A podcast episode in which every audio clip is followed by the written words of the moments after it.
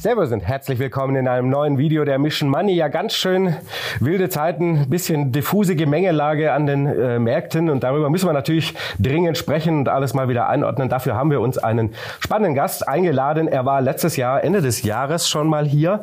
Ähm, er war lange Jahre Chefanlagestratege der Commerzbank, ist seit einem Jahr, bisschen mehr als einem Jahr, ähm, der CIO der Vermögensverwaltung Capital. Herzlich willkommen, Chris Oliver Schickentanz.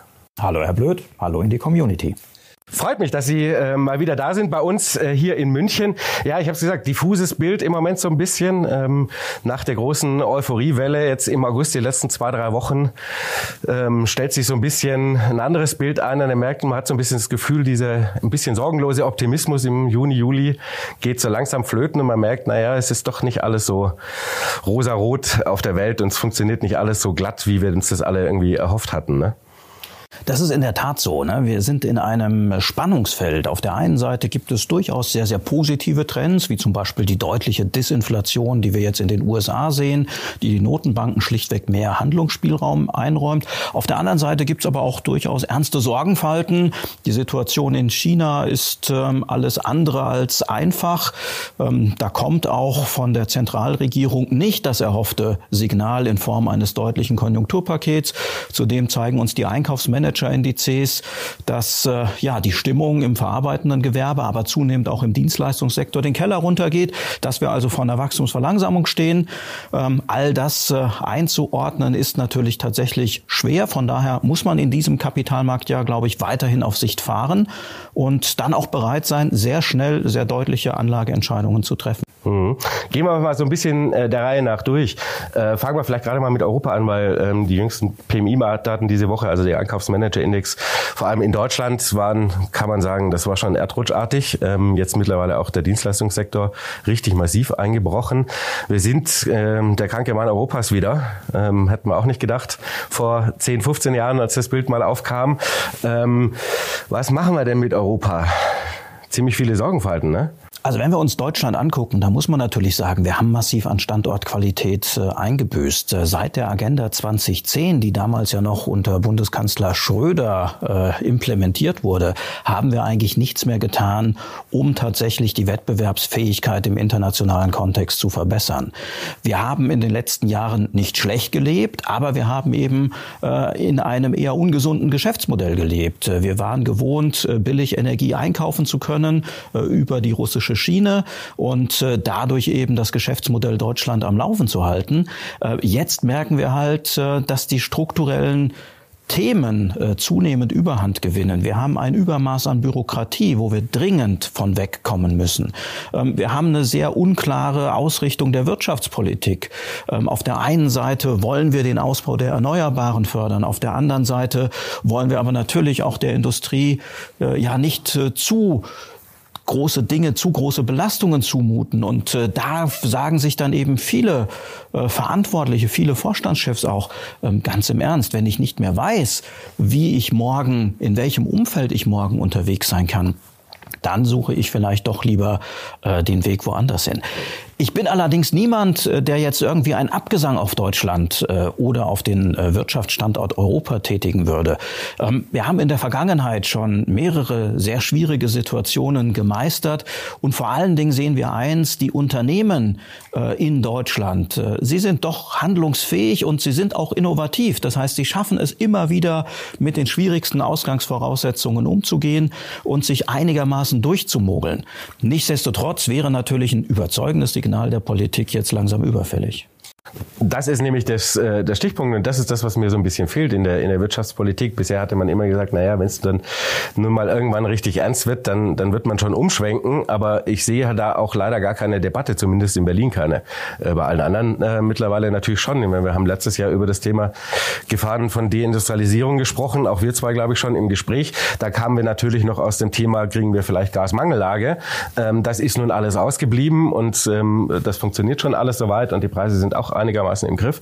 Ähm, aber das Problem der Deindustrialisierung ist heute ein anderes und die Gefahr ist quasi größer als letztes Jahr, obwohl es kein Energiethema ist. Äh, ja, definitiv. Ähm, und ich glaube, ein, ein wesentlicher Punkt ist tatsächlich, dass äh, der von vielen Politikern immer wieder versprochene Bürokratieabbau nicht funktioniert hat. Im Gegenteil, äh, wir machen den Unternehmen das Leben immer schwerer. Nehmen wir ein, ein aktuelles, sehr schönes Beispiel. Ähm, der Inflation Reduction Act in den USA. Wir gucken ganz neidisch ähm, über den großen Teich und sagen, Mensch, da macht, da lockt die USA Unternehmen in die USA, die doch eigentlich auch in Deutschland ansässig werden könnten. Ja, ähm, warum äh, gehen die Unternehmen in die USA? Weil das ein pragmatisches Programm ist. Das können Sie auf zwei DIN A4 Seiten zusammenfassen. Da brauchen Sie keine äh, seitenweisen Antragsformulare, ähm, sondern Sie setzen das einfach in der nächsten Steuererklärung an und dann haben Sie sozusagen gleich den positiven Gewinneffekt. Ähm, die EU hat ja mit ihrem äh, Green Deal eine Antwort äh, auf den Inflation Reduction Act getroffen. Aber ähm, um den zu nutzen, obwohl er das doppelte Volumen hat wie der Inflation Reduction Act, müssen Sie halt erstmal administrativ unterwegs sein. Sie müssen in jedem Land andere Regularien äh, berücksichtigen. Das heißt, Sie können eben auch nicht sagen, Mensch, für alle meine europäischen Standorte mache ich das jetzt so, nach diesem Muster, sondern jedes Land hat wieder eigene Anforderungen gesetzt und das macht das Ganze natürlich extrem zäh. Da müssen wir rangehen, da müssen müssen wir pragmatischer werden. Und ich glaube, wenn wir das schaffen würden, Bürokratie ein Stück weit abbauen und wirtschaftlich wieder ein Stück weit pragmatischer zu denken, ähm, dann würde, glaube ich, auch die Qualität, die wir immer noch am Standort Deutschland äh, vorherrschen haben, auch wieder stärker zum Tragen kommen. Wir haben natürlich so ein bisschen das Problem, dass äh, in, in Berlin natürlich gerade im Wirtschaftsministerium ähm, äh, eher natürlich dieses, ähm, ja, der Staat kann das eigentlich besser machen. Also wir, wir kommen wieder mehr ja zu dieser Taxonomie zurück. Ne? Und das ist so dieses, wo ich sage, da habe ich schon so ein bisschen Sorge, dass, ähm, dass da die Einsicht ein bisschen fehlt, weil der Markt halt böse ist, ähm, anstatt dass man die Kräfte einer Marktwirtschaft wirken lässt. Ja, das ist sicherlich ein wesentlicher Aspekt dieses Problems. Ähm, ich persönlich kann es nicht verstehen, ähm, weil wenn man in die Geschichte gerade auch der Bundesrepublik Deutschland zurückschaut, äh, dann war es eigentlich immer so, wenn der Staat gemeint hat, er könne Dinge besser regeln äh, als der freie Markt, äh, dass das dann üblicherweise die Dinge waren, wo wir grandios gescheitert sind. Ähm, von daher sollte eigentlich auch mit den sehr niedrigen Umfragewerten, mit der zunehmend auch intensiven Diskussion über den Wirtschaftsstandort Deutschland vielleicht doch auch in den Ministerien in Berlin die Erkenntnis kommen, dass ein pragmatischeres Herangehen, ein vielleicht auch mal dem Markt etwas zutrauen, den Unternehmen etwas zuzutrauen, nicht alles bis ins letzte Detail regulieren zu wollen, glaube ich, der richtige Schritt wäre. Ich äh, kann es nur auch hoffen und wir werden nicht müde werden, das Thema immer und immer wieder anzusprechen. Ähm, ähm, kommen wir mal ein bisschen zurück wieder auf die, auf die Makroebene. Ähm, was erwartet ihr denn jetzt für Europa in den nächsten Monaten? Wir haben ja in einigen Ländern schon eine technische Rezession, wie zum Beispiel in den Niederlanden. Ähm, ich gehe davon aus, dass sich diese Wachstumsabschwächung auch noch ein ganzes Stück weiter fortsetzen wird, denn wir hängen natürlich auch ein Stück weit am Tropf von China. Die erhoffte wirtschaftliche Belebung in der zweitgrößten Volkswirtschaft der Welt äh, ist ja dann doch nicht so eingetreten, wie man sich das nach dem Wegfall der Zero-Covid-Restriktionen erhofft hat. Im Gegenteil, die strukturellen Probleme, die China hat, mittlerweile eine sehr, sehr hohe Jugendarbeitslosigkeit von über 25 Prozent. Die Probleme am Immobilienmarkt mit massiven Überbewertungen, gerade in den Großstädten. Ähm, die Überschuldung des Privatsektors. Wir haben mittlerweile eine Gesamtverschuldung in China von 320 Prozent des Bruttoinlandsprodukts. Das ist absolut ungesund. All das holt uns jetzt ein und äh, sorgt natürlich auch dafür, dass die langfristigen Perspektiven Geschäft mit China zu machen, ein Stück weit leiden werden.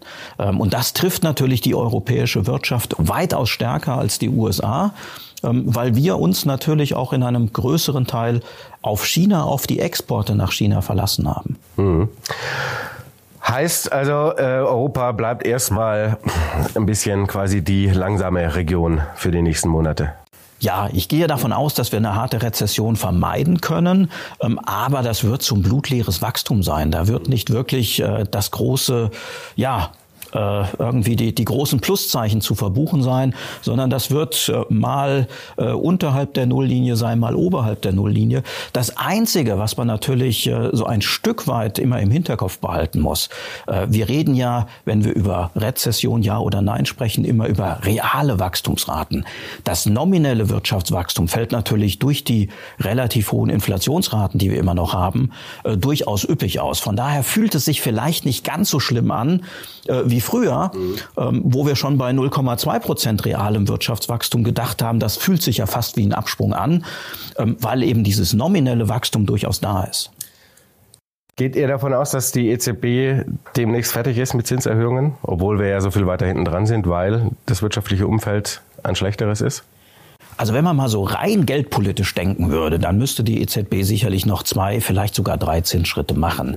Ich kann mir das aber ehrlicherweise nicht vorstellen, denn die schauen sich natürlich auch die PMI-Daten an. Die sehen, ähm, dass jetzt offensichtlich äh, die Stimmung in der verarbeitenden Industrie auf einem absoluten Rezessionsniveau angekommen ist, dass der Dienstleistungssektor, der bis dato die wichtigste Konjunkturstütze war, jetzt eben auch an Verlässlichkeit einbüßt. Ähm, gleichzeitig sehen wir, dass die Inflationsraten Stück weit zurückkommen. Von daher halte ich es für am wahrscheinlichsten, dass die EZB eine Zinspause einlegen wird, immer wieder signalisieren wird, dass sie aber bereit steht, wenn sich die Wirtschaft erholt, wenn die Inflation nicht so zurückkommt, wie sie das vielleicht äh, aktuell erwartet, dann nochmal einen Zinsschritt zu tun. Aber ich glaube, dass man letztlich diese Zinspause so weit ausweiten wird, dass möglicherweise der Zinsschritt, den wir im Juli gesehen haben, auch schon der letzte war. Das wäre die Einschränkung gewesen, also auch für den September quasi schon keine Zinserhöhung mehr? Ich kann mir das durchaus vorstellen, weil ähm, Frau Lagarde ja doch ähm, in ihrer in ihrem ganzen Ausblick äh, auf der letzten Pressekonferenz sehr massiv zurückgerudert ist. Ne? Also das Mantra bis in den Juli hinein war, we have more ground to cover. Ja. Und ähm, im Juli hat sie ja dann explizit gesagt, dass sie diese Aussage nicht mehr wiederholen würde. Äh, das war für mich schon eine 180-Grad-Kehre und ist ein klares Signal dafür, dass zumindestens die Diskussionen auch in der EZB beginnen, ob man jetzt nicht langsam den Spitzenzins erreicht hat. Wobei man natürlich trotzdem sagen muss, dass die, die eigenen Wirtschaftsprognosen, was das Wachstum angeht, noch verhältnismäßig, auch im Juli, verhältnismäßig optimistisch waren. Also das ist ja erstmal das Erste, was man erstmal zurückholen muss. Ne? Das ist in der Tat so. Ähm, überhaupt hat man ja, wenn man sich mal so die, die volkswirtschaftlichen Prognosen der EZB anschaut, äh, den Eindruck, dass der volkswirtschaftliche Stab der EZB in den letzten zwei Jahren nicht gerade den besten Job gemacht hat. Könnte auch sagen, Sie haben es gewürfelt, aber. den Eindruck gewinnt man manchmal. Ähm, jetzt äh, will ich gar nicht äh, EZB-Bashing betreiben, weil diesen massiven Anstieg der Inflation, den hat, glaube ich, keiner von uns auf dem Schirm gehabt. Den hatte ja auch sonst kein anderer Volkswirt, äh, zumindest in diesem Ausmaß, äh, so erwartet. Ähm, aber auch was die Wachstumsprognosen angeht, ähm, haben die EZB-Volkswirte häufiger daneben gelegen. Von daher glaube ich, wird die EZB genau das machen, was sie in der letzten Sitzung versprochen hat, nämlich data-dependent unterwegs sein. Also nicht mehr so stark Prognose äh, unterstützt agieren, sondern sich wirklich die harten Daten ähm, anschauen. Und die haben zuletzt eigentlich alle kleine Warnsignale gegeben, dass es mit der Wirtschaft in der Eurozone nicht so richtig läuft. Was machen wir denn mit den europäischen Aktien? Wir haben ein quasi rekordverdächtiges Bewertungsgap zwischen den europäischen und den amerikanischen ähm, unter, äh, Aktien. Ähm, aber andererseits, gerade wenn wir das skizzieren ähm, oder uns anschauen, was wir jetzt gerade skizziert haben, muss man sagen, das ist nicht wirklich sexy alles. Ne? Ja, wobei ich natürlich eines nicht vergessen darf. Ähm, wenn wir mal die, die DAX 40 Unternehmen uns angucken, die erwirtschaften gerade mal 20 Prozent ihrer Umsätze in Deutschland. Das heißt, diese Standortdiskussion, die wir aktuell äh, Made in Germany führen, äh, die ist für die meisten DAX-Konzerne gar nicht so relevant, weil 80 Prozent der Umsätze ohnehin im Ausland erwirtschaftet werden. Also von der Seite bin ich, ich sag's mal moderat optimistisch für europäische Aktien. Ich glaube insbesondere, wenn wir A von der EZB ein Signal bekommen, das war's jetzt mit den äh, Zinserhöhungen und B China vielleicht doch noch ein größeres Paket auf den Plan ruft, um die heimische Wirtschaft zu stabilisieren, ähm, dann wären das tatsächlich Katalysatoren, die die sehr niedrige Bewertung europäischer Aktien äh, dann auch tatsächlich äh, ja sozusagen zum Überdenken bringen könnte und dann auch mal wieder für eine kurzzeitige Outperformance gegenüber den US-Märkten sorgen können. Das wird nicht heute oder morgen passieren, aber ich könnte mir vorstellen, dass es so Richtung Herbst äh, tatsächlich dann mal eine Phase geben könnte. Das ist eine sehr kurze Phase. Ich glaube, dass am, an der strukturellen Outperformance der USA nichts vorbeiführt. Aber ich würde äh, Europa für dieses Jahr nicht komplett abschreiben. Ähm, bleiben wir gerade bei China, denn ähm, man muss ja natürlich schon sagen, also der nicht gekommene Aufschwung sozusagen, der ist ja schon überraschend heftig, dass das alles mal ein bisschen länger dauert, bis die nach diesem Zero-Covid umstellen. Ähm, das war, war klar. Ähm, aber in, wenn man sich die letzten Wochen die Schlagzeilen anschaut, muss man sagen, mein lieber Scholli. Ähm, da ist aber viel im Argen im Moment und man hat auch nicht den Eindruck, dass ähm, Peking im Moment gerade Lust hat, irgendwie ein wirklich großes Paket auszupacken. Denn alles, was sie bisher machen, ist so ein bisschen Kleinfummeln, mal ein bisschen am kurzen Ende eine, eine leichte Zinssenkung. Ähm, ansonsten ist nicht viel passiert, außer dass man sagt, wir haben hohe Jugendarbeitslosigkeit äh, und deswegen, damit wir, weil wir das Problem nicht in den Griff kriegen, machen wir, veröffentlichen wir in Zukunft die Daten nicht mehr. Ja? Denn so was man nicht mehr sieht, ist nicht da. Ähm, also da ist, äh, habe ich schon so ein bisschen den Eindruck, dass, dass China, ähm, also dieser Aufschwung noch sehr lange auf sich warten lässt und vermutlich tendenziell auch eher schwächer ausfallen wird, als man das so gehofft hat. Ähm, ich gehe da vollkommen d'accord. Äh, ich glaube auch nicht, äh, dass ein groß angelegtes Konjunkturprogramm äh, wirklich helfen würde, das Wachstum von China für die nächsten zwei, drei Jahre nach oben zu bringen. Aber es würde natürlich eines machen, es würde die Stimmung deutlich verbessern. Ähm, und aktuell gibt es für mich tatsächlich eine besorgniserregende Entwicklung, die ich so auch nicht auf dem Schirm hatte. Die Wealth Manager in China, die Schattenbanken, die bekommen äh, zunehmend Probleme. Äh, der größte Wealth Manager des Landes hat ja jetzt auch die Auszahlung äh, einiger Anlageprodukte eingestellt. Ähm, und das könnte natürlich ähm, auch der Zentralregierung in Peking alles andere als schmecken. Denn wir hatten ja zwei wesentliche Säulen für den privaten Vermögensaufbau in China. Das war der Immobiliensektor, der jetzt schon seit zwei Jahren massiv unter Druck gerät. Und es waren eben diese Wealth Management Produkte, ähm, die in Trustform relativ hohe Ausschüttungen von acht bis zehn Prozent pro Jahr äh, generiert haben. Wenn jetzt diese zweite Säule auch noch in Gefahr gerät, äh, dann stockt natürlich der gesamte Umbau des chinesischen Geschäftsmodells. Denn das Ziel von äh, äh Premierminister Xi war es ja, den Binnenkonsum zu stärken. Wenn aber natürlich mein reales Einkommen, mein, mein Vermögen leidet, weil meine Immobilien nichts mehr wert ist und weil jetzt eben auch noch meine Anlageprodukte ausfallen, äh, dann ist sozusagen gerät dieser Umbau in Stocken und das kann der Zentralregierung eigentlich äh, nicht recht sein. Wir haben ja auch schon die ersten Proteste vor den Schattenbanken gesehen. Das ist ja absolut ungewöhnlich für China. Von daher glaube ich, dass die Alarmsirenen schon sehr, sehr laut schrillen und deswegen bin ich durchaus optimistisch, dass wir ein größeres Paket sehen werden, also mehr als nur Kosmetik. Ähm, das wird aber natürlich nichts nachhaltig an der Situation verändern. Es wird eher dazu führen, dass die Kreditvergabe kurzfristig nochmal angefacht wird, dass also das strukturelle Problem der Überschuldung eher nochmal weiter strapaziert wird. Heißt, Short-Term Gain, Long-Term Pain, äh, das macht eigentlich den Investment Case Chinas auf lange Sicht eher unattraktiver. Naja, zumal, wenn wir, wenn wir natürlich sehen, dass die, die Immobilienkrise, klar, Sie haben es gesagt, das ist ein Teil des Vermögensaufbaus gewesen im breiten Lande und ähm, um den Konsum anzuheizen. Ähm, dieser Markt, da ist ja die Luft immer noch nicht raus, ganz offensichtlich. Und wenn wir den jetzt versuchen wieder aufzupäppeln, damit es allen mal kurzfristig gut geht, dann haben wir ja irgendwie in zwei, drei Jahren wieder ein ganz anderes Problem. Das ist genau der Punkt. Ähm, China hatte ja 2019, äh, 2020 angefangen, tatsächlich einen Entschuldungsprozess zu beginnen. Ähm, und das sah auch durchaus gut aus. Natürlich hatte das äh, zur Folge, dass die Wachstumsraten zurückkamen. Aber man äh, lief eigentlich auf ein Soft Landing hin. Und dann kam die Covid-Pandemie dazu die Entscheidung, das Ganze extrem restriktiv zu handhaben. Ähm, und ich glaube, damit hat sich äh, Peking eigentlich ein Stück weit verkalkuliert. Ähm, das hat dann, ähm, ja, die strukturellen die strukturell gut gemeinten äh, Maßnahmen, die man 2020 eingeleitet hat, mehr oder minder ad absurdum geführt äh, und jetzt natürlich die Situation einfach nochmal deutlich verschlechtert. Ähm, von daher muss ich ganz ehrlich sagen, es gibt aktuell zwei Jobs, mit denen ich auf keinen Fall tauschen wollte. Das eine ist äh, tatsächlich Chefin der EZB zu sein und das andere ist äh, China lenken zu müssen.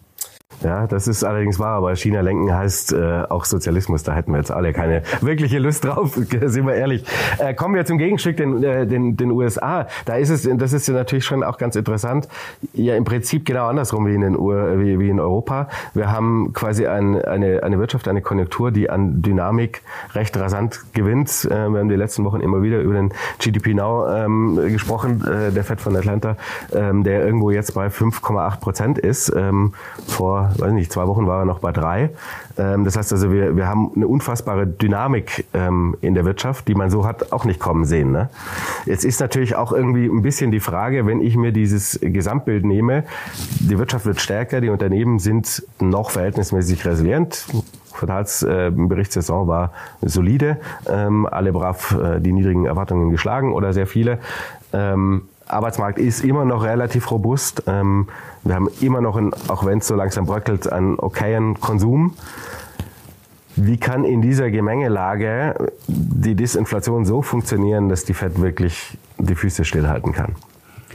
Für mich ist ja die Frage, ähm, braucht die Fed tatsächlich äh, die zwei Prozent Inflation oder wäre sie nicht zufrieden, äh, wenn die Kerninflation unter die drei Prozent Marke fällt? Äh, sie hat ja ihr eigenes ähm, ja sozusagen ihr, ihre eigenen Rahmenbedingungen schon vor äh, vier Jahren ein Stück weit verändert, indem sie gesagt hat, naja, diese zwei Prozent Inflationsziel, die sollte man bitte nicht punktuell verstehen, äh, sondern über einen Zyklus begreifen. Und wenn wir jetzt eben in einer Phase sind, in der die Wirtschaft überraschend robust läuft, dann kann ich dort eben auch eine etwas höhere Inflation tolerieren, ähm, weil ich genau weiß, in einem Wirtschaftsabschwung wird es dann eben eine niedrigere Inflation geben. Von daher glaube ich, wir müssen nicht äh, sklavisch auf diese zwei Prozent kommen. Ähm, aber ich bin mir sicher, wir müssen schon äh, in die Nähe beziehungsweise unter die 3%-Marke kommen, bevor die FED äh, dann tatsächlich ein Stück weit entspannter agieren wird. Äh, und da sind wir noch nicht. Gerade was die Kerninflation angeht, haben wir da noch ein bisschen Weg vor uns. Ähm, allerdings gibt es aus meiner Sicht zwei hoffnungsvolle Zeichen. Zum einen ähm, ist ja sozusagen die Kerninflation nachhaltig getrieben durch die Shelter Costs, also die kalkulatorischen Mieten. Und die sollten wir hatten das eigentlich schon ab März, April erwartet, jetzt aber tatsächlich ein Stück weit äh, zurückkommen und dementsprechend dort eben den, den Inflation regulatorischen Druck ein Stück weit mindern. Und das Zweite, äh, wir sehen, dass die Gebrauchtwagenpreise äh, deutlich in den Keller gehen. Ähm, auch da hatten wir natürlich einen, einen sehr spürbaren Effekt in der Kerninflation. Äh, der sollte jetzt eben auch in den kommenden Monaten weiter sinken. Auch von der Seite bin ich von daher optimistisch, dass die, dass die Disinflation ein Stück weitergeht. Aber, und da gebe ich Ihnen vollkommen recht, ich kann mir nicht vorstellen, dass wir relativ schnell auf dieses 2%-Niveau kommen werden, sondern ich glaube, dass wir eher dann mal so im Bereich um die 3% stoppen werden, ähm, was ja auch zu dem wirtschaftlichen Bild in den USA passt. Und dann wird es sehr, sehr spannend werden, wie, wie die FED äh, agieren wird. Ähm, macht sie ernst, indem sie sagt, wir schauen aggregiert auf die Wirkungen unserer geldpolitischen Maßnahmen, dann könnte sie tatsächlich ähm, auch stillhalten. Denn was wir sehen, ist, dass wir natürlich äh, Nachholeffekte noch haben, die realwirtschaftlich erst in den nächsten sechs, vielleicht auch neun Monaten erst wirksam werden. Also aus den Zinserhöhungen, die wir schon in der Vergangenheit gesehen haben. Ähm, oder äh, sagt sich die Fed, ähm, man muss sozusagen nochmal ein Zeichen setzen, um auch die Inflationserwartungen des Marktes noch fester zu verankern. Ich persönlich glaube, dass es das Erstere sein wird, ähm, weil wir auch ähm, aus den unterschiedlichen Stellungnahmen der FED-Mitglieder hören, dass doch das Lager derer, die sagen, jetzt reicht es dann auch mal, äh, lasst uns doch erstmal schauen, äh, welche Ergebnisse diese Geldpolitik dann auch längerfristig nach sich zieht. Ähm, dieses Lager wächst so langsam und von daher könnte ich mir vorstellen, dass Jay Powell weiterhin mit einem hawkischen Zungenschlag, ähm, aber sich eben genau diese Flexibilität auch offen hält. Ich glaube, spannend wird natürlich jetzt so die nächsten Monate bis Jahresende, ähm, wenn wir natürlich sehen, dass ähm, die Inflationsraten, auch die Headline Inflation eben basiseffektbedingt auch mal wieder ein bisschen steigen werden. Je nachdem, wir haben, gibt ja so viele Musterrechnungen, wenn wir so monatlich irgendwie in dem Bereich um 0,3 bleiben oder so, dann sind wir jenseits der 4 ähm, Richtung 5 ähm, Prozent am Ende des Jahres. Ähm, und ob wir da nicht dann eben die Diskussion wieder bekommen werden, oh, wir wollen jetzt nicht quasi diesen Paul Volcker Moment haben, ähm, ne, dass wir dass wir quasi die, die Inflation wieder aufflammen lassen. Ne? Die Diskussion haben wir sicherlich. Das, was mich so ein Stück weit optimistisch stimmt, neben diesen zwei äh, Sondereffekten Gebrauchtwagenpreise und Shelterkosts, ähm, wenn man in die in die Conference Calls äh, der Unternehmen reinhört, dann haben eigentlich die meisten signalisiert, dass es das jetzt erstmal mit den Preiserhöhungen gewesen ist. Ähm, weil wir natürlich auch spüren, dass der Konsument äh, so langsam an seine Grenzen kommt. Sprich, weitere Preiserhöhungen äh, werden dann eben auf den Absatz durchschlagen. Äh, und deswegen habe ich den Eindruck, sind die meisten Unternehmen, zumal sie ihre Margen jetzt auch nochmal schön ausweiten konnten, äh, tatsächlich so weit äh, vorsichtig, was weitere Preiserhöhungen angeht, äh, dass ich von der Seite zumindest eine gewisse Entspannung erwarten würde. Es ist ja ohnehin so, dass so ein bisschen äh, gerade der Konsum in den USA bekommt ja so, ein, so die ersten die ersten paar kleine äh, die Risse, ne? die Zeiten, äh, die Corona-Schecks sind so langsam aber sicher aufgebraucht. Glaube ich, im September müsste das durch sein. Wir haben Rekord-Kreditkarten, äh, äh, Schulden im Moment schon wieder und so die ersten, die ersten paar Dienstleister und Anbieter melden auch schon ähm, so ein paar verzögerte Rückzahlungsgeschichten. Also, dass der amerikanische Konsument so langsam an, an seine Grenzen kommt dessen, was, was er, er sonst so immer ausgibt. Ne? Ist natürlich immer ein bisschen ein Warnsignal, dass er dann irgendwann mal ein bisschen ruckartig anfängt, ähm, voll auf die Bremse zu gehen. Äh, das ist sicherlich ein Risiko. Das muss aber auch die FED natürlich berücksichtigen, zumal wir ja äh, jetzt in den letzten Wochen auch einen deutlich steigenden äh, Benzinpreis gesehen haben. Ja. Ähm, auch das ist natürlich für die US-Amerikaner nochmal viel, viel wichtiger als für uns Europäer, ähm, weil, ähm, ja, ich sag's mal, die spritfressenden SUVs in den USA natürlich nochmal viel weiter verbreitet sind als hierzulande. Von daher sind das alles Signale, die glaube ich, auch dafür sprechen, dass wir auch in den USA eine Wachstumsabschwächung bekommen werden. Äh, die große Frage wird sein, gibt es die, die Rezession? Vor vier Monaten wäre ich noch in dem Camp gewesen, dass ich sage, ja, wir werden irgendwie äh, spätestens im Januar dann auch eine Rezession in den USA erleben.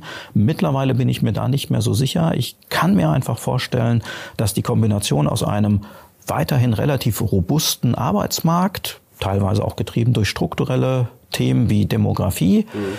Ähm, und eben äh, auch einer FED, die dann vielleicht äh, ja jetzt erstmal es gut sein lässt, dazu führt, dass wir tatsächlich das erhoffte Soft Landing bekommen. Okay. Ist das das Szenario, das, äh, womit ihr jetzt so im Kern rechnet? Der Markt rechnet äh, definitiv damit. Ja, ja, also wenn wir uns die, die letzte Fondsmanager-Umfrage äh, der, der Bank of America anschauen, äh, dann sind äh, zwei Drittel der Marktteilnehmer genau auf dieses Soft-Landing-Szenario äh, eingebrei, äh, eingeweiht. Ich persönlich sage, für mich ist es aktuell so eine 50-50-Situation. Kommt die Rezession etwas später, sprich ähm, irgendwann im ersten Halbjahr 2024 oder kommt sie vielleicht gar nicht? Ähm, wie gesagt, 50-50. Ähm, am Schluss ist wahrscheinlich auch gar nicht so sehr entscheidend, äh, ob wir eine Rezession nach offizieller Lesart bekommen oder nicht, äh, sondern es ist, glaube ich, dann eher die Frage, äh, wie schnell reagiert dann die Fed auf eine wirtschaftliche Eintrübung und signalisiert sie dann vielleicht früher Zinssenkungen, als das der Markt aktuell einpreist. Und das wird natürlich die, so ein bisschen die spannende Frage, wenn man natürlich ähm, sieht, auch die letzten Monate, ne, warum, warum kommen die hohen Zinsen, obwohl wir ja Zinssteigerungen jetzt seit einem Jahr quasi bald haben, ähm, so gar nicht in der Wirtschaft an. Dann sieht man eben, dass ähm, sehr viele Unternehmen in dieser Niedrigzinsphase sich eher längerfristig verschuldet haben, ähm, wie es viele Staaten ja auch getan haben. Das war an sich clever. Ähm, und deswegen hat man natürlich nochmal einen viel stärkeren Verzögerungseffekt ähm, da drin, dass man eben diese, diese höheren Zinsen einfach auch nicht in der Bilanz sieht. Das heißt aber nicht, dass es kommt, weil irgendwann wird halt ungeschuldet. Ist genau der Punkt. Also die, die Zinskosten für die S&P 500 Unternehmen sind sogar nochmal gesunken. Genau. Man hätte ja eigentlich erwarten müssen, dass die äh, deutlich steigen, ähm, weil wir gleichzeitig auch noch einen Entschuldungsprozess gesehen haben bei den Unternehmen. Ähm, wenn ich mir die, die Refinanzierungserfordernisse angucke, dann gibt es tatsächlich so 2000 2024, 2025 so ein Peak, insbesondere bei den Unternehmen, die eher eine schlechtere Bonität haben. Ähm, das heißt, da könnte dann auch äh, die Anzahl der Insolvenzen deutlich steigen, weil äh, die haben ohnehin Probleme eine Bankenfinanzierung zu bekommen. Mhm. Über den Kapitalmarkt wird es richtig teuer. Das wird einige Geschäftsmodelle überfordern. Aber in den guten Bonitäten, äh, da sieht es eigentlich tatsächlich relativ äh, vernünftig aus. Da haben wir selten in einem Jahr mehr als äh, acht bis zehn Prozent äh, der Gesamtverschuldung an, an Refinanzierungen. Das ist ein auch im historischen Kontext sehr, sehr niedriger Wert. Also diese Zinssteigerungen werden auf Unternehmensebene nur sehr, sehr sukzessiv und, wie Sie es gesagt haben, mit sehr großer Zeitverzögerung durchschlagen. Genau, und das wird natürlich dieses spannende Ding sein, dass man es wird sehr lange dauern, bis man, bis man diese Wirkung sieht und dann ist es halt im Zweifel natürlich auch zu spät, weil bis man da mal wieder reagiert, hat man wieder einen Versatz von sechs bis zwölf bis 18 Monaten. Ne? Ja. Das ist natürlich immer so ein bisschen, sagen wir mal, das, äh, das Risiko, das dann noch äh, fürs nächste Jahr irgendwo auch mit drin steckt. Ne? Das ist genau der Punkt. Ähm, also deswegen habe ich auch eine, eine US-Rezession noch nicht völlig abgeschrieben, weil ähm, ich glaube, äh, dass es für die Notenbanken ähm, jetzt eher noch mal schwieriger wird. Wir haben ja auch in den PMI-Daten gestern für die USA eine deutliche Stimmungseintrübung äh, im August erlebt und äh, die Fed muss jetzt interpretieren. Ist das nochmal so ein Ditch, wie wir ihn auch äh, zum Jahresende 2022 erlebt haben, der dann in zwei Monaten ja keinen mehr interessiert, weil die Stimmung sich dann schon wieder deutlich aufgehellt hat? Oder ist das der Beginn eines Abwärtstrends, auf den man vielleicht dann doch deutlich vorsichtiger reagieren muss? Also man, man hat eigentlich, ähm, versucht man ein, ein Spiel zu spielen mit einem Joystick, der aber mit deutlicher Zeitverzögerung äh, reagiert. Und das ist natürlich eine sehr, sehr große Herausforderung. Ja, also die Einkaufsmanager war Composite war glaube ich 50,4, also wir sind noch knapp über der über der Schwelle, die wir Wachstum haben. Und der Dienstleistungsbereich kommt natürlich auch so langsam auch in den USA zurück, der ja die die große Stütze war. Aber ähm, in, in dem Zusammenhang ist natürlich auch ganz interessant fand ich, dass wir jetzt zum Beispiel, wir haben ja seit seit März eigentlich diskutieren wir über die ähm, über die Kreditvergaberichtlinien der Banken und wie äh, wie viele sie denn äh, verschlechtert haben. Äh, und wenn man dann eben mal drüber gelegt hat, äh, wie eigentlich das Kredit Wachstum für die Unternehmen aussieht, dann hat man eben festgestellt, naja, wir waren immer noch bei, äh, auch im Frühjahr bei 5, 6, 7 Prozent äh, Kreditwachstum im Vergleich zum Vorjahr. Und, ähm, und jetzt, die letzten Wochen, sind wir zum ersten Mal eigentlich bei Nullwachstum angekommen. Also wir haben die Restriktionen, äh, über die wir alle geredet haben, von denen auch Paul damals sagte, das ist eigentlich wie eine Zinserhöhung. Ähm, die hat nur ewig nichts, äh, nichts ausgesagt, weil es eben trotzdem immer noch ein Plus gab äh, im Vergleich zum Vorjahr. Und das kippt natürlich jetzt auch weg. Denn die Kurve ist ja richtig dramatisch gesunken die letzten drei, vier Monate und jetzt sind wir eben bei Null.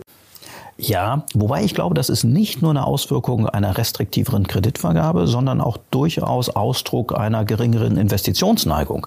Das heißt, viele Unternehmen fragen momentan auch gar nicht so intensiv Kredite nach, ähm, weil sich natürlich mit den höheren Zinsen auch Investitionsprojekte nicht mehr so leicht rechnen, wie das vielleicht noch vor zwei Jahren der Fall war. Ähm, von daher glaube ich, ist es nicht unbedingt ein Signal dafür, dass wir jetzt in so einen Credit Crunch hineinrutschen. Ähm, das war tatsächlich mal eine Sorge, die wir wir hatten, äh, als, als äh, wir Anfang März äh, ja, mit dieser Regionalbankenkrise in den USA losgingen, ähm, sondern ich glaube, es ist sozusagen ja äh, auch ein Widerspiegeln äh, der, der Nachfrageseite, ähm, dass einfach durch die höheren Zinsen die Kreditnachfrage ähm, auch bei weitem nicht mehr so üppig äh, Das wäre nämlich äh, die Richtung, in die ich eigentlich natürlich gehen wollte. Denn ja. ähm, auch das würde zeigen, dass natürlich ähm, dieses ganze, dieser ganze Wirtschaftsaufschwung halt doch relativ große Risse bekommt. Ja, also es ist definitiv ein, ein Risikofaktor und ähm, wie gesagt, eine Wachstumsabschwächung auch in den USA ist äh, höchstwahrscheinlich. Äh, die entscheidende Frage äh, wird halt sein, bleibt es bei moderatem Wachstum, also dem erhofften Soft Landing, ja. oder rutschen wir in eine leichte Rezession hinein? Ich glaube aber, wenn wir in eine Rezession hineinrutschen, dann würde auch die Fed deutlich schneller nochmal agieren. Ähm, von daher muss das für die Märkte gar nicht das schlechte Szenario sein. Äh, klar würden wir dann äh, kurzfristig sicherlich nochmal eine Korrektur an den Aktienmärkten erleben, aber mittel- bis langfristig könnte dann eben über eine lockerere Fed-Politik äh, vielleicht auch wieder mehr Fantasie aufkommen. Also von daher muss das Soft Landing über längere Sicht vielleicht gar nicht das bessere Szenario für die Märkte sein.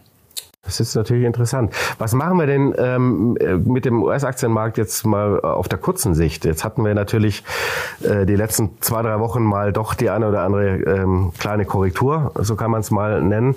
Ähm, ist das mehr äh, klassische Saisonalität, ähm, Gewinne mitnehmen oder ist das auch eben genau dieses Ding, hm, vielleicht läuft es eben doch nicht so rund? Also ich glaube, dass diese Korrektur, die wir jetzt über die, die Sommerwochen gesehen haben, tatsächlich so eine Mischung war. Ähm, aus der, auf der einen Seite, ja, äh, waren natürlich einige Investoren äh, im, im Sommerurlaub und wollten wahrscheinlich im Vorfeld einfach ein Stück weit Risiken aus den Portfolien rausnehmen und haben von daher auch mal Positionen glattgestellt. Auf der anderen Seite haben wir aber eben, äh, ja, A, eine verstärkte Diskussion darüber bekommen, überzieht es die Fed vielleicht. Äh, da wird natürlich auch äh, Jackson Hole nochmal ein paar wichtige Indikationen geben. Ähm, wir hatten die ein oder anderen Wirtschaftsdaten, die dann auch nicht mehr ganz so prickelnd ausfielen. Und ähm, natürlich hatten auch viele Investoren einfach Sorge, ähm, ob äh, gerade die hohen KGVs bei den Magnificent Seven, wie sie so schön heißen, äh, im Tech-Bereich, ob die tatsächlich noch nachhaltig und, und fair sind. Ähm, ich glaube, dass wir mit den Nvidia-Quartalszahlen gesehen haben, dass da noch deutlich mehr Momentum auch im Markt drinnen ist. Von daher ähm, bin ich tatsächlich der Meinung, äh, dass wir nach dieser Atempause, die wir an den US-amerikanischen Aktienmärkten gesehen haben, jetzt nochmal ähm, ja, frisches Momentum aufbauen werden, dass wir durchaus nochmal ähm, auch moderate Kurssteigerungen bis zum Jahresende sehen werden. Mich würde es überraschen, wenn das nochmal die Dynamik äh, erreichen würde, die wir gerade im zweiten Quartal gesehen haben, ähm, weil da natürlich das Thema künstliche Intelligenz dann wirklich so als, als neues Thema bei den Anlegern angekommen ist. Ähm, da werden jetzt sicherlich die Bäume nicht in den Himmel wachsen, aber ich denke schon, dass wir bis zum Jahresende nochmal vier bis sechs Prozent äh, auf die Indexniveaus drauflegen könnten. Ähm, die, die äh, spannende Sache ist natürlich, oder die spannende Frage, ähm, wir haben, ähm, Sie haben die berühmten sieben oder zehn Unternehmen angesprochen äh, und natürlich auch das riesige Bewertungsgap, das wir da äh, gesehen haben, über das Jahr aufgebaut. Wir haben alle über Equivate sehr oft gesprochen. Ähm, werden wir einen Favoritenwechsel erleben, hin vielleicht auch zu, auch mal zu den etwas frühzyklischeren Werten, wenn wir erstmal bei diesem Soft Landing Szenario bleiben? Gerade auch bewertungsbedingt? Also wir hatten ja in gewisser Weise Anzeichen für einen, einen Trendwechsel in den letzten Wochen, wo dann eben auch mal der ein oder andere Zykliker äh, vorne auf der Gewinnerliste aufgetaucht ist. Äh, getreu dem Motto, wenn sich die Zeichen verdichten, dass die Wachstumsraten zurückgehen, ist eigentlich der richtige Zeitpunkt, um Zykliker zu kaufen, weil dann antizipieren wir irgendwann schon wieder den nächsten Aufschwung. Ähm, ich persönlich glaube, dass, dass mit den Nvidia-Quartalszahlen ähm, aber natürlich wirklich ein fulminanter Beweis angetreten wurde, äh, dass das ganze Thema künstliche Intelligenz noch in sehr kleinen Kinderschuhen steckt und dass da in den kommenden Monaten auch noch einiges an Momentum auf uns wartet. Ähm, von daher setzen wir in unseren Portfolien tatsächlich auf so eine zweigeteilte Strategie. Man könnte fast von einer Babel-Strategie auf der Aktienseite sprechen. Mhm.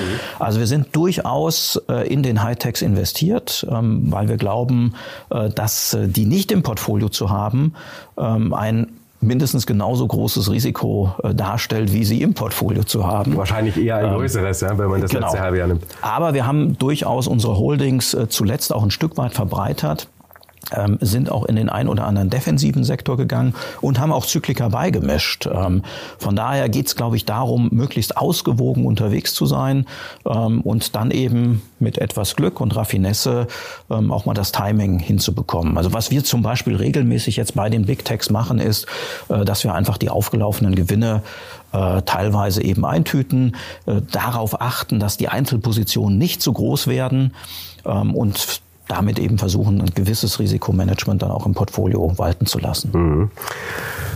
Gilt das ähm, auch, sagen wir mal, in Europa, dieser Wechsel auf Zyklika? Ich glaube ja.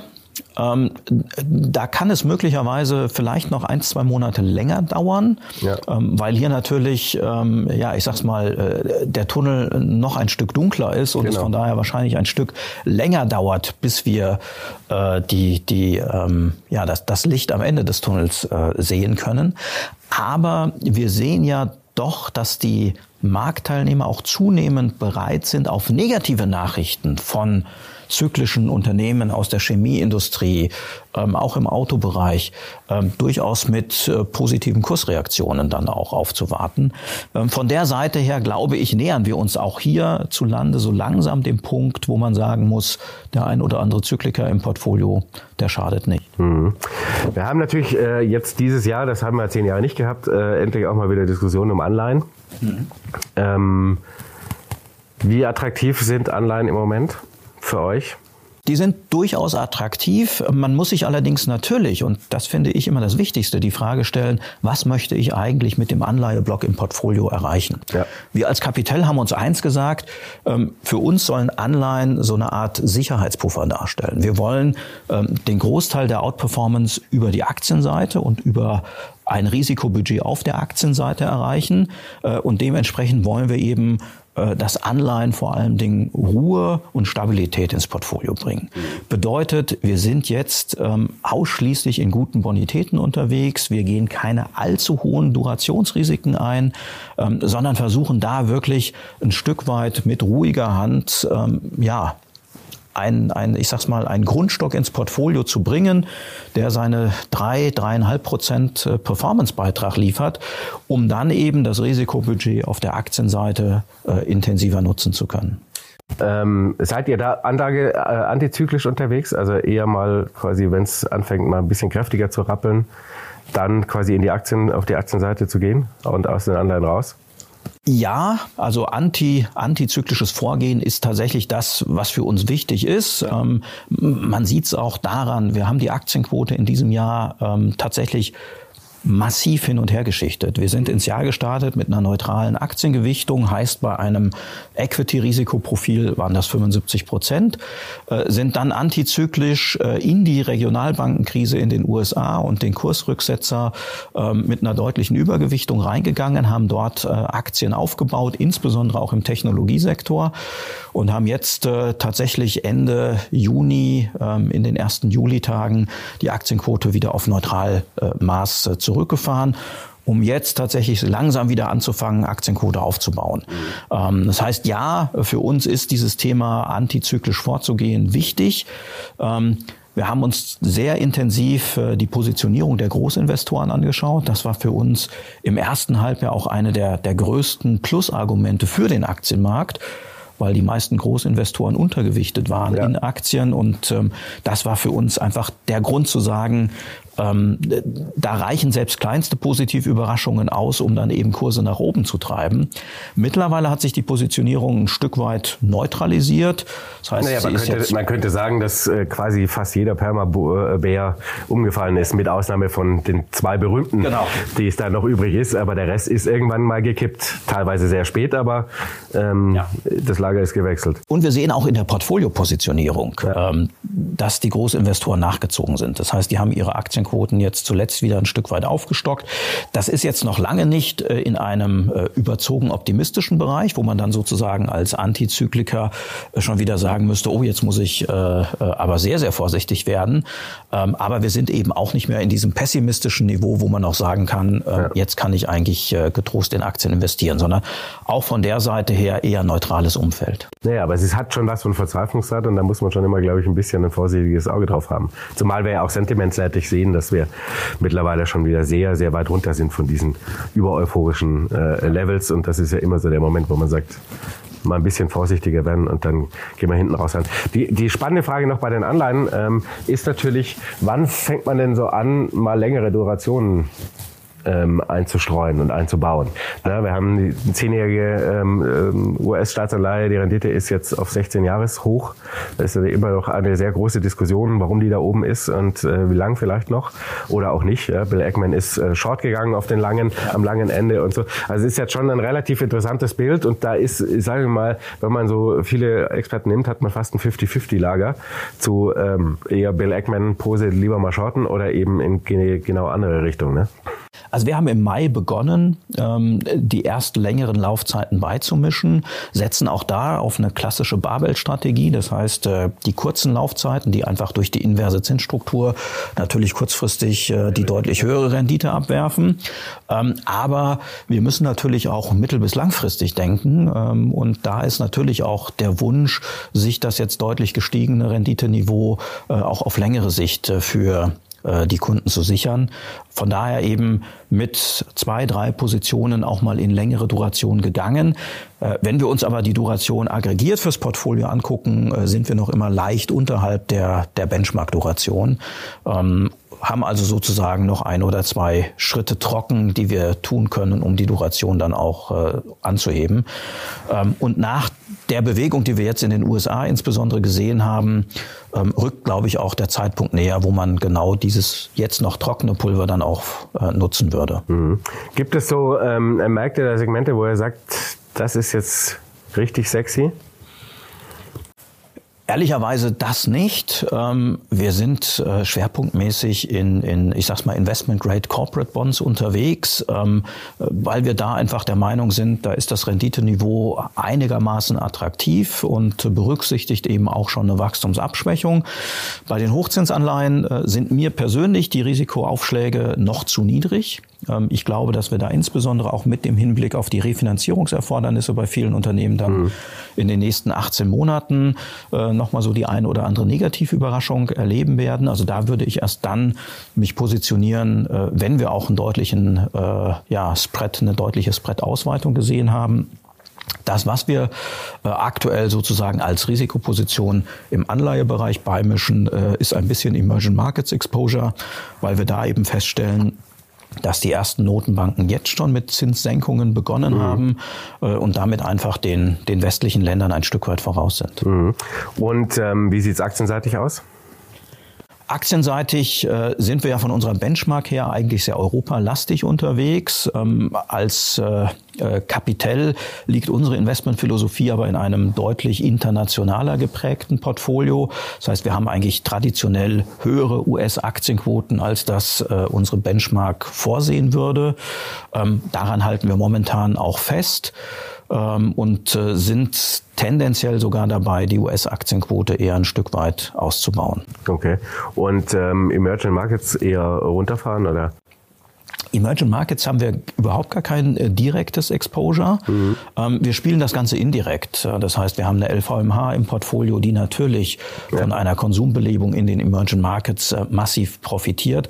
Aber wir haben ehrlicherweise nicht die Notwendigkeit gesehen, äh, direkt in die Emerging Markets zu investieren, ähm, weil die Geschäftsmodelle, die von der wirtschaftlichen Belebung, äh, sag's mal, der asiatischen Volkswirtschaften, der lateinamerikanischen Volkswirtschaften profitieren, China mal als Sonderfall außen vor gelassen, äh, die kann ich durchaus auch äh, über europäische Aktien entsprechend abbilden. Mhm. Ähm, ich habe noch im, im Hinterkopf, äh, als wir letztes Jahr gesprochen haben, war so eine der Regionen, die überraschen könnten, oder in dem Fall Land, das überraschen könnte, war Indien. Ja, das ist tatsächlich ein, ein Thema, das wir uns äh, auch weiterhin angucken, ja. ähm, wo wir auch durchaus indirekt äh, schon Engagements aufgebaut haben, also über Unternehmen, die ein sehr hohes Indien-Exposure haben. Wir denken aber da tatsächlich auch über ein, ein Direktinvestment nach. Indien, der indische Aktienmarkt, hat ja zuletzt, äh, sage ich mal, auf hohem Niveau konsolidiert und äh, dadurch eben auch ein Stück weit äh, seinen, seinen Bewertungsvorsprung abgebaut. Ähm, ich glaube persönlich, ähm, dass, dass Indien ja, in den nächsten zehn Jahren das neue China werden wird, ähm, dass wir über äh, deutlich, äh, deutliche politische Reformen, Eindämmung der Korruption, ähm, die, die sehr starke Digitalisierung des Landes äh, und die positive Demografie, die man in Indien vorfindet, eben ein strukturell höheres Wachstum vorfinden wird als in vielen anderen Schwellenländern. Die Frage ist natürlich, warum sollte das jetzt in den nächsten Jahren passieren? Denn das haben wir natürlich, diese Hoffnung haben wir bei Indien schon seit 20 Jahren eigentlich, ne? Ja, die Hoffnung ist äh, da. Ähm, ich selbst war vor Ort, ähm, habe auch da mit, mit vielen Politikern sprechen können. Ähm, man sieht jetzt tatsächlich auch substanzielle Ergebnisse ähm, der Politik, die, die Modi vor mittlerweile ja auch schon sieben, acht Jahren eingeleitet ja. hat. Ähm, also, ich habe mir tatsächlich äh, Genehmigungsverfahren angeguckt. Die haben sich deutlich beschleunigt. Ähm, wir sind bei Infrastrukturprojekten äh, jetzt so weit, äh, dass äh, in der Hälfte der Zeit das Doppelte geleistet werden kann. Das ist immer noch nicht äh, beeindruckend im internationalen Wettbewerbsvergleich, aber für China, äh, für, für Indien ist das ein, ein Quantensprung äh, im Vergleich zur eigenen Historie. Also von der Seite passiert einiges und ich glaube eben, ähm, dass jetzt auch das Investoreninteresse von außerhalb wächst, weil natürlich sich viele Anleger fragen, was kann ich denn tun, wenn China in strukturelle Probleme hineingerät? Wo liegt denn die Alternative? Und da werden viele Investoren eben auf Indien als die Alternative schlechthin kommen. Und das ist natürlich äh, bedauerlich, wenn wir feststellen, dass äh, Indien sowohl beim Thema Bürokratie als auch beim Thema Infrastruktur plötzlich besser wird als wir. Das ist ein Thema. Ähm, andererseits sage ich mir, äh, von den Besten lernen. Das heißt, auch da kann man natürlich mal hinschauen und sagen, was machen die denn äh, in äh, ja, den letzten Jahren besser, anders als wir? Ähm, um dann vielleicht auch mal zu sagen, Mensch, ähm, ich muss nicht immer vom hohen Ross kommen und sagen, äh, Deutschland, äh, das alteingesessene Industrieland, äh, dem keiner was vormachen kann, ja. sondern eben auch mal zu sagen, lasst uns doch mal schauen, was bei den anderen Ländern so gut funktioniert. Das ist natürlich das, was, ähm, worauf wir alle schon lange warten. Das gilt von der, keine Ahnung, kapitalgedeckten Altersvorsorge äh, über ganz viele andere Themen, die man sich überall abschauen könnte, anschließend Inflation Reduction Act. Aber hoffen wir das Beste, dass wir irgendwann lernen, ähm, besser gut kopiert als schlecht erfunden. Ich glaube, je größer der Druck wird, ähm, desto einfacher wird es dann auch für die Politik zu reagieren. Äh, machen wir uns nichts vor. Äh, die Agenda 2010, die ist ja damals auch aus der Not geboren worden. Die ja, ist klar. ja nicht deswegen passiert worden, äh, weil Gerhard Schröder da seine politischen Überzeugungen umsetzen wollte, äh, sondern weil er schlichtweg gar nicht anders konnte, sondern eben auf die mangelnde Wettbewerbsfähigkeit reagieren musste. Und ich glaube, dass wir jetzt nochmal in eine ähnliche Situation hineinrutschen, äh, wie damals zu Zeiten der Agenda 2010. Wir werden den Rest des Jahres für die Agenda 2030 trommeln. Herr Schickendanz, vielen Dank. Gerne. Ihr Lieben, ich hoffe, ihr konntet wieder einiges mitnehmen. Wir haben doch ein paar sehr spannende äh, Punkte angesprochen. Vor allem ähm, investmentseitig ähm, ist der Schickentanz doch ein bisschen anders unterwegs als ähm, der breite Durchschnitt, was ich in dem Fall als Kompliment meine. Ähm, deswegen hoffe ich, ihr konntet da einiges mitnehmen und ähm, ich freue mich, wenn ihr das nächste Mal wieder zuschaut. Vielen Dank fürs Zuschauen. Bis dann. Ciao. Tschüss.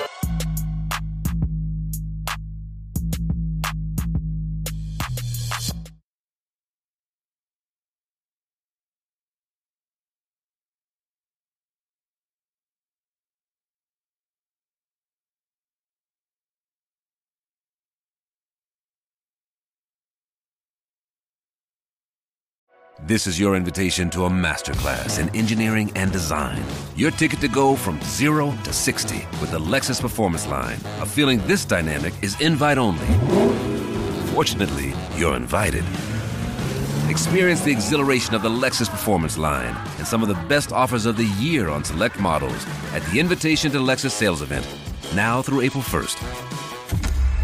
Experience amazing at your Lexus dealer.